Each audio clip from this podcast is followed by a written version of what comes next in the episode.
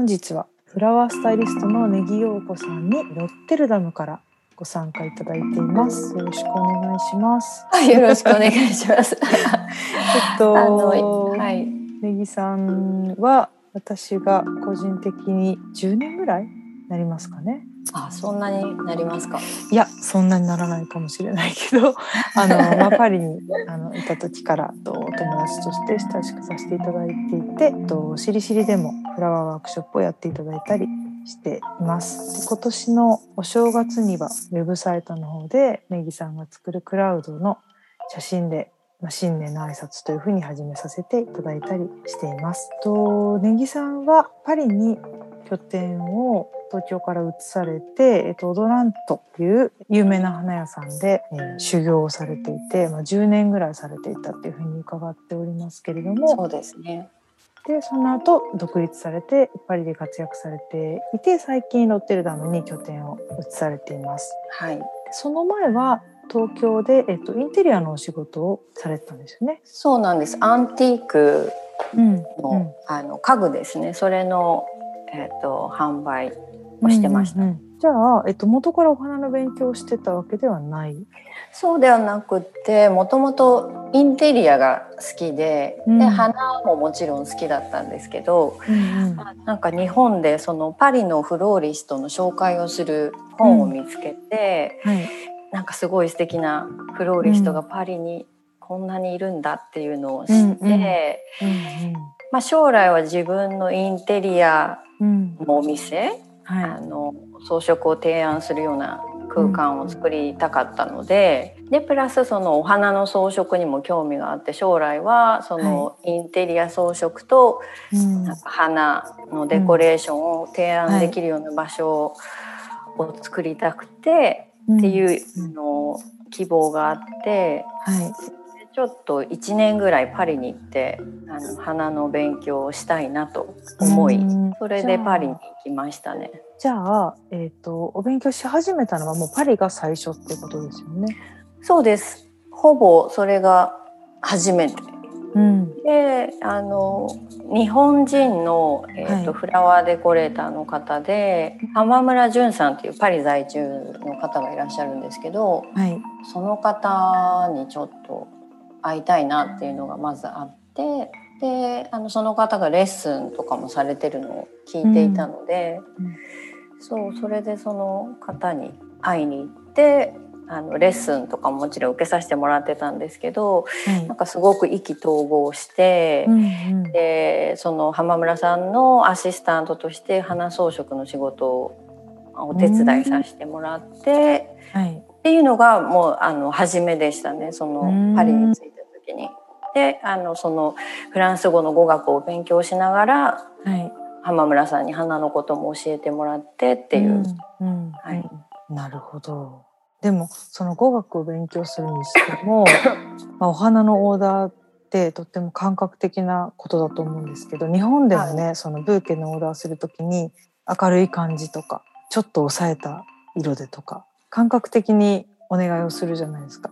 それ結構難しいですよね。フランス語できない状態で行って、そこまで勉強する。もうやりながらって感じですかね。もうあのそうですねあのフランス人と仕事をする時はもう最初はねそんなにあの語学も堪能じゃないし、うん。まあ、感覚的なもう視覚で勉強するしかない部分はありましたね。ただもうその視覚的な部分だけでも日本人のその美意識とか美的感覚と全く違うところが多いので、もう日々、うんうん。驚きと発見っていう感じで毎日が新鮮でしたね、あのうん行ってから。はい。面白いですね。全然多分感覚が違うんだろうなと思うんだけど今のネギさんのあのまあインスタグラムが割とメインなのかなと思うんですけど作品をかなりたくさんアップされていてすごいネギさんカラーがあって全然そのはい。日本の感覚の色ではない。その花そのものの色もだいぶ違いますよねそのヨーロッパの花と日本の花。うーんとね多分どうなんだろうな。選んでる、私もそうですね。前もあのしりしりさんのはい、あのショールームでワークショップさせてもらったこともあるんですけど、うんうん、あの花市場には何度も行っていて日本の、はい、そうですね。なんだろうヨーロッパの人が好きそうな色合いのものっていうのも結構あって、そういう色合いを選ぶ人と選ばない人、はい、そのあの、うんうんうん、フローリストとか、はい、フラワースタイリストの中でもい。ろいろ好みがあると思うので、はい、選ぶ色彩がちょっと違うっていうのはあるかもしれないです。あの日本の方とあのヨーロッパの方だと。なるほど。はい、なんかあのー、まあヨーロッパでほぼヨーロッパのお客様をえっ、ー、とお客様にされてるんだと思うんですけれども、はい、多分フランスとオランダでも全然違うのかなとは思うんですけど日常の中での花に対する何て言うんでしょう花の取り入れ方っていうかそういうものは結構やっぱり日本とは違うものですか？あもう全然違いますね。やっぱり、うん、あの今オランダに引っ越してきてからまあ2年半ぐらい経つんですけど、はい。はい、オランダの人もまあフランス人同様、うん、お花が大好き、はい、でその花を飾るっていうのがもう本当に日常の出来事で、日本だったら例えば特別なお祝い事とか、はい、ね、何かプレゼントするのにお花を贈るとかっていう感覚だと思うんですけど、うん、多くの人は。はいはい、でもヨーロッパの人はもう本当に毎日家に花を飾る。うんはい。毎週のようにそのマーケットに行ったり、うんうん、あの自分が気に入ってるフローリストの店に行ってお花を買ったりっていうのを気軽にやりますねだからいつも、うん、あの日常に花があると思います、うん、なんか私もオランダあの住んでる時思ったんですけどあの圧倒的に安いですよね。まあオランダちょっと生産が多分世界一でしたっけ？うん、多分そうだと思います。そうですよね。だからものすごく安いし、うん、気軽に買える値段なんですよね。そう値段も違いますね。うん、特にオランダは安いです。フランスに比べてオランダはさらに安いですね。しかもフランスも日本に比べたらかなり安いです。うん、でもその、えっと、街の中で売ってるお花のカラーリングもかなり違いますよねフランスとオランダってね。ああそうですねそうオランダはね冬が長い厳しい、はいはい、あの暗いだからすごくこうビビッドなカラーを取り入れたがる人が多いです家の中に。あそういうことなんですね。結構なんかオレンジとか、ね、そうだと思う。そうオレンジブルー黄色を組み合わせるっていうのをよく見るんですけど、それはね本当に私にとっても新鮮でなんかそのフランスのその花の色味の取り合わせ方に慣れていると、はい、あのオランダの花屋さんの花を見るとわあ明るいって思いますね、あの全然違うので原色的な色を組み合わせる。だからお互いがこう際立つというか、うんうんうん、パキッとしてますよね。そうですね。しかもなんか結構な束がバサって売っててなんてガバッと買ってきてドサッと入れるみたいななんか そういうとちょっと雑ですけどあのなんかなんて言うんでしょうね。そうそう丁寧に飾るっていうよりは割とこうそれがかっこいいんですけどね。なんか無造作に。家のいろんなところにの力が抜けてるというか、うん、そうですね、だからまあチューリップの時期だったら本当にチューリップかなりの本数バサバサってやってあったりとかしてかっこいいです。うんかっこいいなと思うんですけどね。あの今はそのネギさんは、えーと、この間ルイ・ヴィトンのキャンペーンっていうのかな？出てましたけどあの、はい、ブランドさんとか、えーとお店のとのコラボみたいな形で最近仕事をよくされてるなっていう印象があってなんかそのいわゆるこうお店の内装の一部分としてのお花っていうよりは割とそこのお店を舞台にして表現をする。だから本当にコラボレーションっていう感じでやられてることが多くってでその例えばお洋服とかお店とかその他の人の空間とか物とかとお花を組み合わせる時っていうのはなんかどういう感じでアプローチするんですかね？例えばその色を抽出するとかそれかそのそうですね。なんかムードを花の形にそれがあの例えばクラウドではボンマルシェでやられたりとかしてもクラウドってのはポンポンポンポンっていう雲みたいに、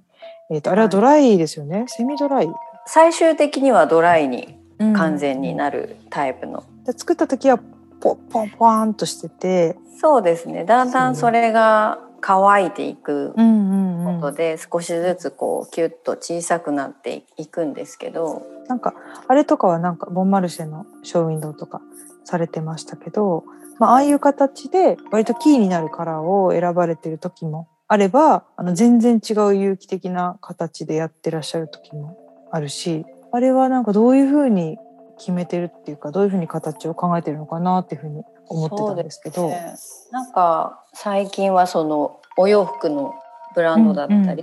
うんうん。はい、あとはホテルの装飾だったりヘアサロン美容室の装飾だったり、うん。うん、あのいろいろなんですけど、あのまずあのあちらの方からこういう感じでちょっとハンギングのデコレーションを作ってほしいっていう依頼があった時に、うん、大体まあその場所に行ってどこに飾りたいのか、うん、あのその方がどういう雰囲気のものを欲してるのかっていうのを、やっぱり話して相談しながらあとはその例えばお洋服だったらその新しく次に出るコレクションのお洋服がどういう雰囲気のものなのか見せてもらって、例えばその、まあ、イメージだったり形、あとはテクスチャーとか色、そういうものを見てあの形とか素材を決めますね。だから全体的な何て言うかな、うん、見てこれが一番合うかなっていうのを、うん、まあ、私から提案しあちらからもリクエストを聞きながら、うん、であの色や素材を決めていきますね。あとは形だったりとか、はい、それはなんかスケッチとか書いて決めていくんですか？そうですね。私は自分なりにはスケッチを最終的にはますね。うん、あとは、まあ、こういう感じでイメージしてるんだけどっていうそのスケッチみたいなものを見せて、はい、こういうのはどうですかっていう提案の仕方もします。なるほど。なんか最近ですよね。結構この2、3年ぐらいでそのコラボの形がすごい増えてきた感じがしてて、はい、そのあのリーさんのお仕事の中で言うと、はい、それはなんかあのある種のトレンドなんですかね。今割とそういうお花を装飾に取り入れるっていうのはなんか一つ流れとしてはあるんですか？うん、そうですね。もともと多分ヨーロッパだとお花でその空間を装飾するっていうのは結構、はいあの日常的というか、まあ、何かイベントがある時は花っていう、うん、あのそういうすごくこう近い関係なのでそういった部分では、まあ、ずっと花っていうのは存在してたと思うんですけど、やっぱりなんか最近の例えばそのファッションのことで言うと。はい。まあ、有名なブランドさんとか、まあ、有名じゃないブランドさんとかも全て含めてその花のモチーフを使ったお洋服とかっていうのもすごい増えてて、見てると、うん、うん、なんかそれをすごい最近感じてちょっと前はこんなに花柄の服とかってなかったんじゃないかなって思うぐらい、結構花のモチーフって使われてて世界的にみんながちょっと花とか自然とか、そういうものを欲してるのかなっていうのはありますよね。そうだからそのねその有名デザイナーの人が花を取り入れたらコレクションの中にやっぱりね、うん、それを私も取り入れたいって思う、うん、あのクリエイターだったりその、ね、そのコレクションを提案されるお店の方もそういう希望が出てくるんじゃないですかね。なるほど。じゃあそしたら世界的なちょっとムーブメントというか、うん、もあるかムードというか気分なのかそうですね。なんですけど、うん、っていう感じなのかもしれないですね。私とかから見るとそのネギさんのお花の使い方とかすごいヨーロピアンだなと思うんですけどあの日本の人ならではだねとか言われることってありますか？よくありますね。そうなんだ。どの辺なんでしょうね。私が日本人だからもうそれだけでそう感じるのかもしれないんですけどそのヨーロッパの人からすると。はいはい、だけどなんだろうやっぱりその、うん、家財の扱い方とか、うんうん、なんかちょっとヨーロッパのドーンとした感じとは違うなんかちょっとこうな感じそうですね。なんかそういう、ちょっと生け花のね哲学じゃないですけどその一本ずつの花材の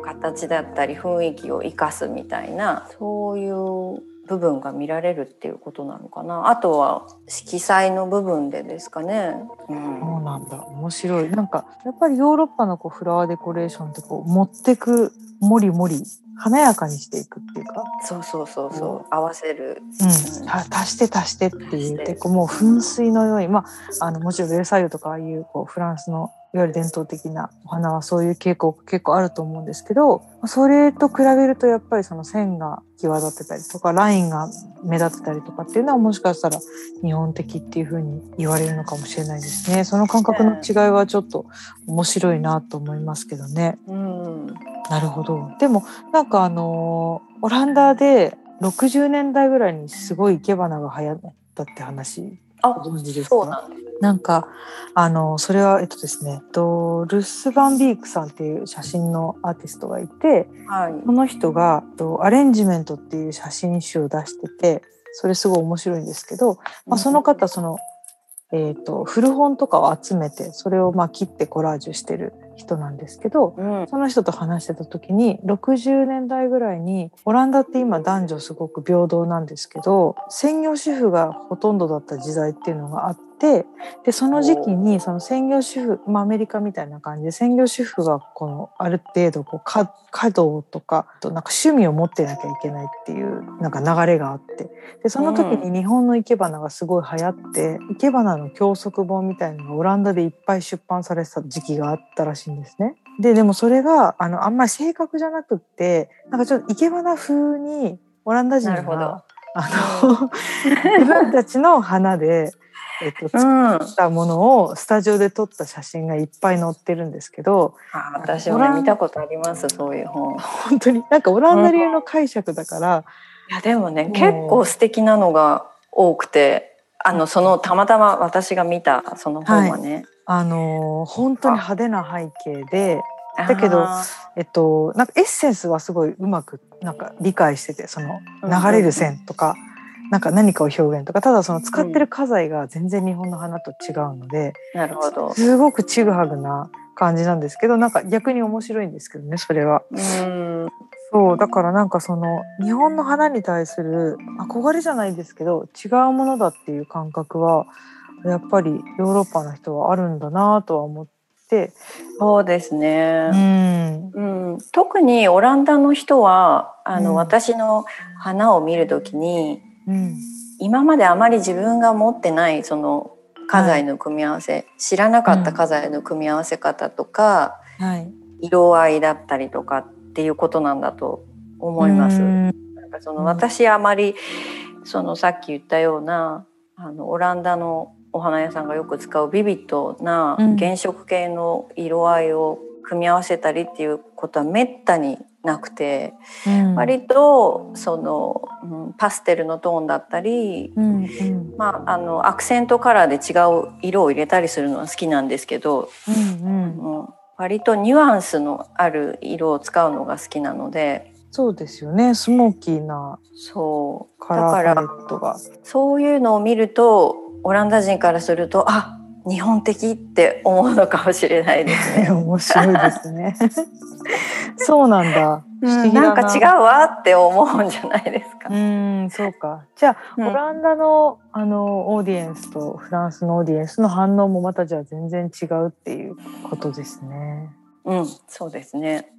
あの今ロッテルダムにお店を構えられていて、オランダでのお仕事とパリでのお仕事、はい。い半々ぐらいっていう感じですかね。や今はそうですね半々までいかないかなオランダの方がまあ3分の2あ、そうなんだ。逆転しましたね。前はなんかパリの方がね。そうですねなかなか、で、うん、コロナっ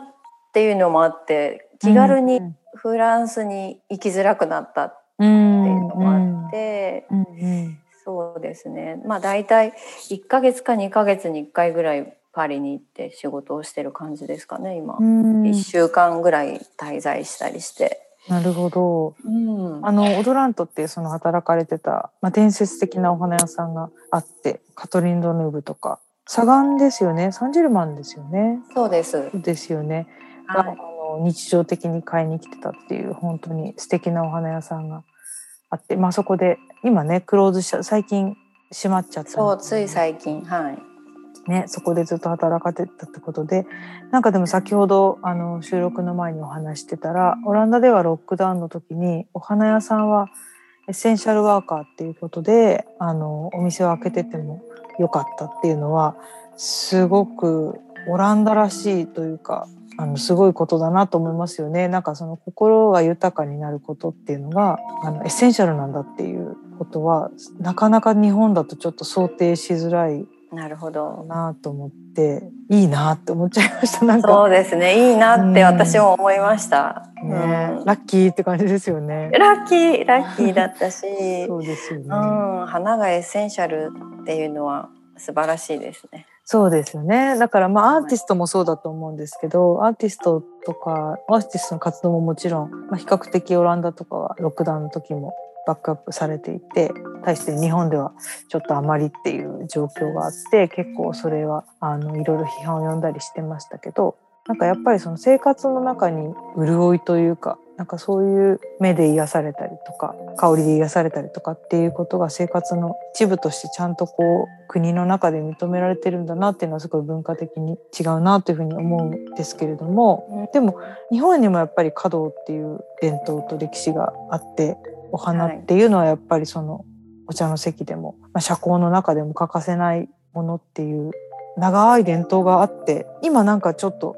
何て言うんでしょうそれが急にその西洋の花の文化にすり替わっちゃってるような感じはちょっとするんですけどね。あなるほど、うん、でもあのしりしりでも今お花を、まあ、フローリストのスタッフがいてでお店の倉庫をやったりとかワークショップをしたりとかしてるんですけれども全体的に見てお花を生活の中に取り入れようっていう人は増えてる感じはすごくしますし、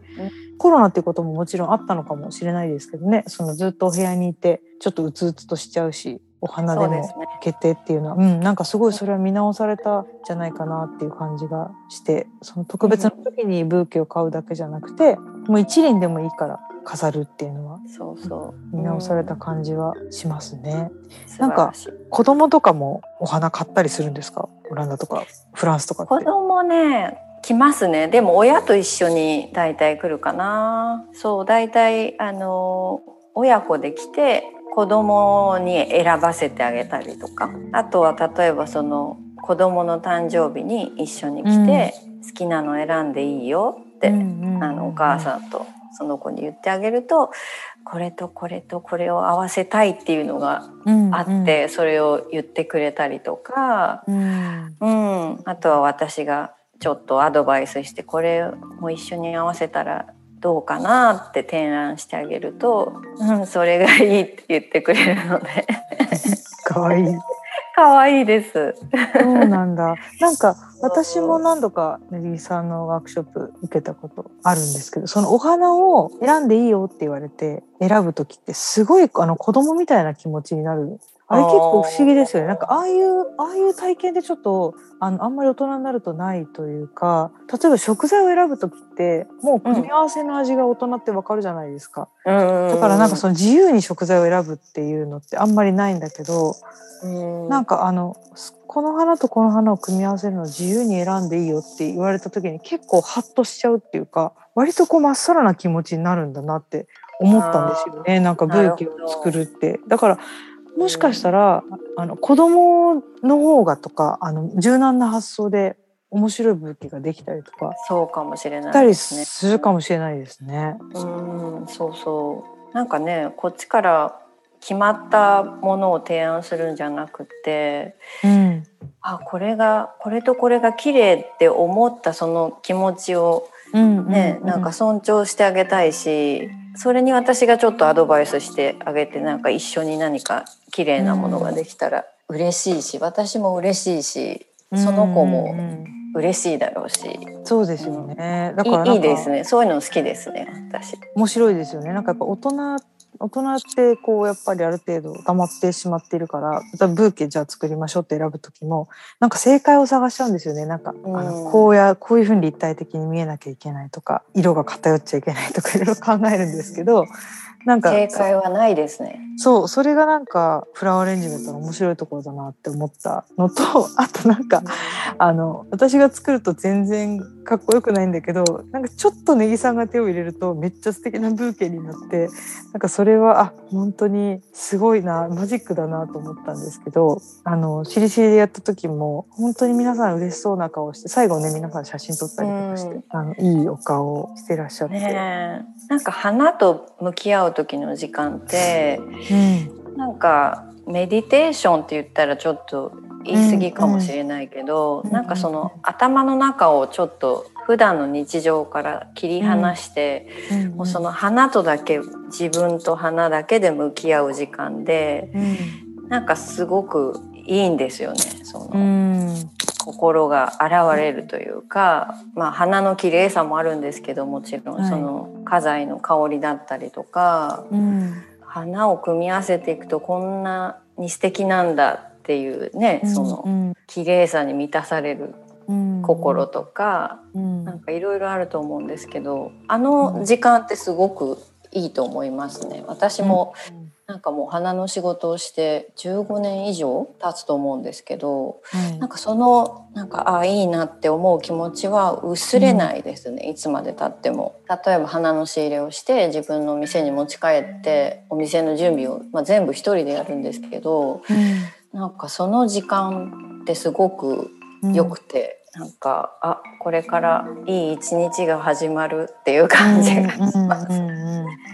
でやっぱり綺麗なものを準備するから、はい、これを準備してあ次あれを作りたいとかそういうその準備をする間も、うん、お花をきれいにしてきれいにお店の中に飾ってこれから何かを作るんだっていうそのワクワク感とか、うん、それは全然薄れないですね。なんかそりゃありますよそのものすごい疲れてて、うんベッドから出たくないとか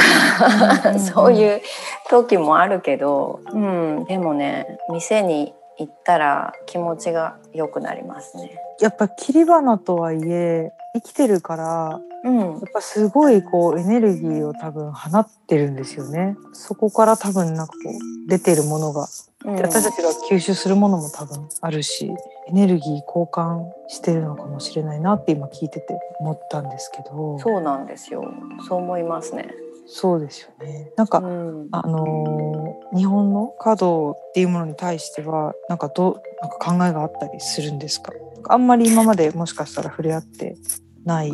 うん、あのね華道とか生け花っていうのは、うん、あの実際に習ったこともほぼなくて、まあ、それに近いもので言うならなんかうちの祖母が、うん、その、まあ、東京のねあの家があって、はい。あの小さな庭があったんですけど、うん、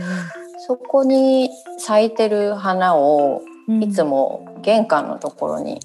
1輪か2輪かわからないですけど、うん、本当にこうシュッとこう飾るんですけど、うん、なんかそういう日本的な美しさだと思うんですけど、うん、彼女がいつもそうやって何気なく飾ってた花がすごく素敵で。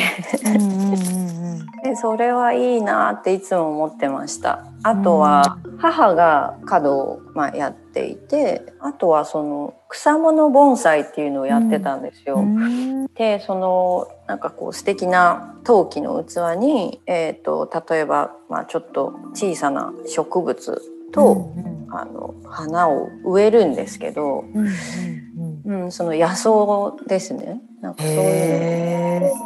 ょっと小さな庭みたいなのをその中で作るんです。はい。はいそれがまたものすごく素敵で。うん、ああなんかこれって今の秋の野原ってこうなってるのかなみたいなその、うん、なんかちょっとこう小高い丘があってその上にこうススキやら、うん、なんか紅葉したこう枝が伸びてて、うん、ちょっとその下にこう小さな野草が咲いてるみたいな。そういう風景みたいなものを、ね、すごく素敵なコンセプトでその草物盆栽っていう、うん、私の実家はその東京のマンションなので庭もないし、うん、だけどそういう母が作ったその小さな庭がいつも家の中にあるっていう、うん、それはいいなと思いながら見てました。うん、えー、面白いですね。なんかあのオランダっていうとね、あのピート・オノルフ、なんか映画にもなってましたけど、あのニューヨークのハイラインのお庭を作った方がいて、えっと、まあ、ハイラインはね、えー、建物の構造自体が、まあ、ああいう特殊な形をしているので、あれなんですけど、はい、えっ、と、ウォーリンデンっていうミュージアムがオランダにあってそこのお庭もそのピートさんが作っててでピートさん面白いのはそのなんか風景を作ってるんですよね。あのお庭なんだけどお庭なんだけど何て言うんでしょうね。まあもちろん造園家でいらっしゃるんだけど、はい、なんかその記憶の中にある風景みたいなのを作っててそれすごく面白いしオランダ人らしいアプローチというかそのイギリスの造園とかフランスの造園とは全然違うなっていうふうに思ったりとかしててなんかそのお花と一口に言ってもやっぱりそのフラワーアーティストって名乗ってる方と華道家っておっしゃってる方といろいろいてでも根木さんはやっぱりフラワースタイリストっていうふうに、まあ、ご自身で呼んでいらっしゃるしスタイリングをやっぱりしてるんだなっていうふうに話を聞いてて思ったんですけど。そうですね。なんかその例えばインテリアと花のあの、うんうん、ミックスが、うん、その空間をより良くするとか、うんうん、なんかこういう雰囲気をここに持ってきたいっていうのをスタイリングするっていう感じなんだと思います、うん、うん、